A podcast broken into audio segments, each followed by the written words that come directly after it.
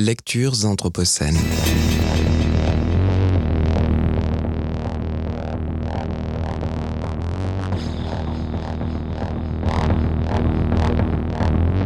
Lecture anthropocène.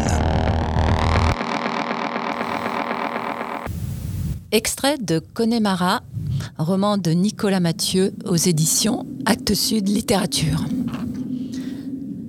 Gérard arriva bientôt dans le centre de Cornécourt et, au rond-point situé entre la mairie et l'ancienne cure, il fut repris par le flou. Ne sachant plus très bien ce qu'il faisait là, il fit deux tours à l'œil avant de prendre la direction de la nouvelle zone d'habitation qu'ils avaient construite du côté de l'usine, un un peu après les tennis. Les mauvaises langues avaient surnommé l'endroit Turkishland, sans qu'on sache très bien si cette appellation était liée à l'origine de certains habitants ou à la nationalité de ceux qui l'avaient bâti. Quoi qu'il en soit, le lotissement s'était étendu comme une flambée d'urticaire, parti de rien et couvrant bientôt des hectares de terrain viabilisés. On trouvait là des dizaines de pavillons, en général modestes et de plein pied, parfois significativement mégalos, avec une tour et des statues à l'antique sur la pelouse, et qui s'alignaient tous le long de voies aux noms hétéroclites. Au printemps, des maisons enrubannées de glycine et croulant sous les rhododendrons s'armaient pour d'improbables concours de fleurissement, toujours emportés par les mêmes.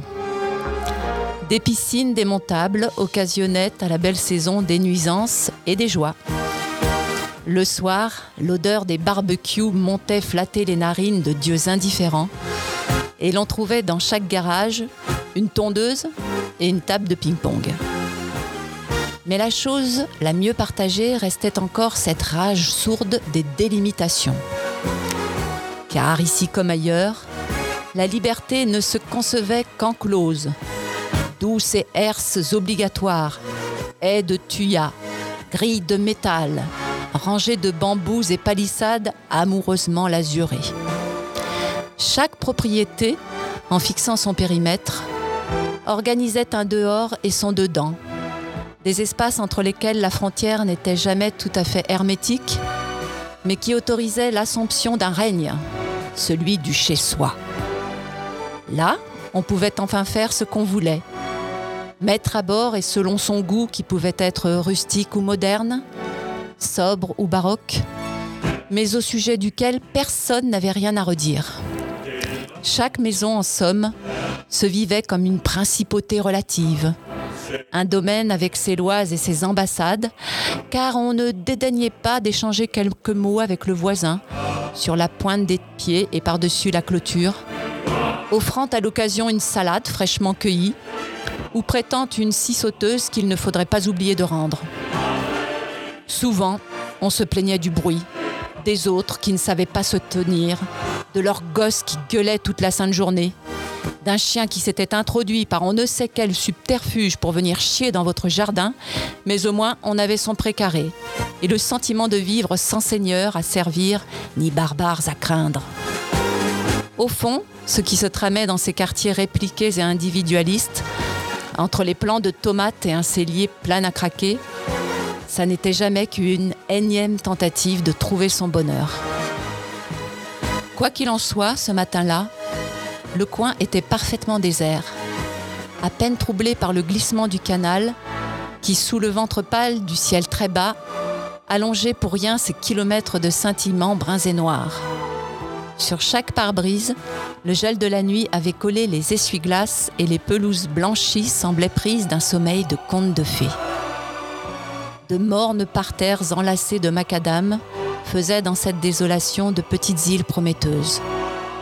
Plus tard, on sortirait peut-être un chien, on ferait des courses, mais pour l'heure, nul n'osait encore s'aventurer sur les trottoirs, et il n'y avait que les lumières aux fenêtres et les décorations lumineuses pour contredire cette expérience de mort avancée. En passant pour la deuxième fois devant une baraque enguirlandée comme un sapin de Noël, Gérard Marchal constata d'ailleurs qu'il tournait en rond. Ça n'avait pas tellement d'importance. On ne l'attendait nulle part.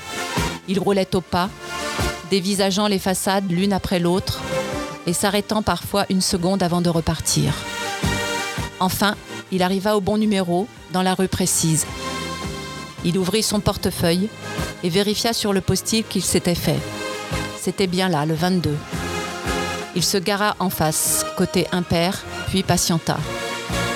Son cœur battait, régulier et calme. Sa colère ne connaissait pas d'impatience. Le petit était parti. Il ne serait plus jamais pressé.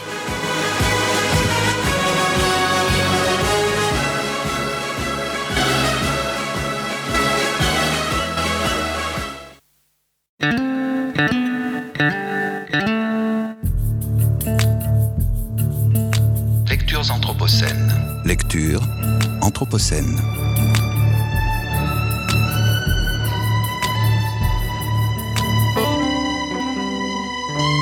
Lectures anthropocènes.